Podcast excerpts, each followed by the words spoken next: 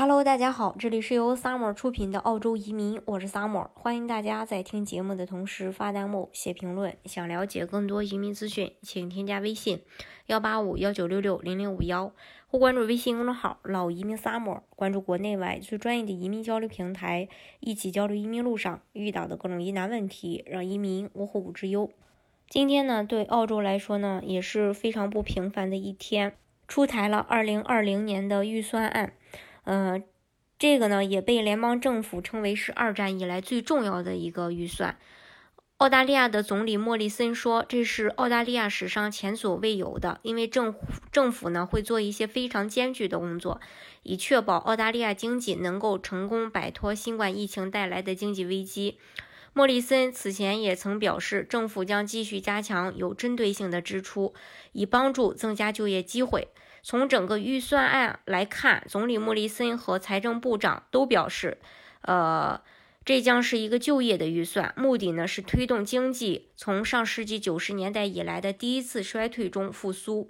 自新冠以来，呃，政府提供了两千五百七十亿澳元直接经济支支持，呃，以减轻打击并加强恢复。二零二零年到二零二一年预算还承诺九百八十亿澳元，其中包括新冠直接应对措施中的二百五十亿澳元，以及为创造就业机会支出的七百四十亿澳元的新措施。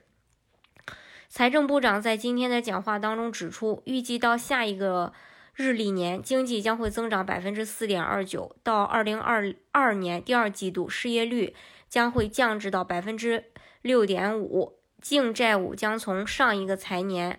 嗯的四点九亿澳元增加到七千零三十亿澳元，或者占 GDP 的百分之三十六，然后达到顶峰的九千六百六十亿澳元，占二零二四年六月 GDP 的百分之四十四，至少到二零三零年代初期。净债务就占到经济总量的百分之四十。尽管负债累累，但是因为利率低，利息支付稳定在每年一百三十亿澳元。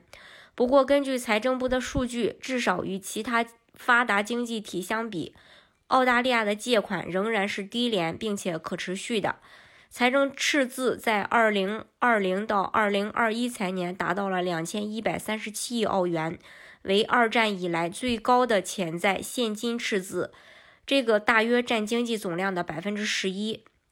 国内生产总值预计 GDP 会反弹，预算显示二零二一到二零二二经济将以百分之四点七五的速度反弹，为本世纪最快，并且呃比采矿业繁荣时期更快。今年年底之前，失业率预计呃将达到百分之八。预算没有说澳大利亚何时重新开放边界。财政部长预测，预计到二零二一年下半年，国际游客将保持低位，此后国际旅游业将逐步的恢复。另外，政府已经根据明年疫苗生产的假设制定了一项预算。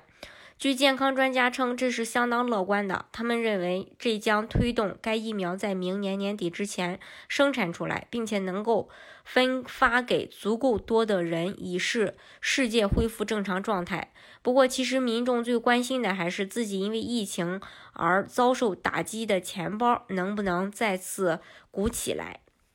这是关于呃这个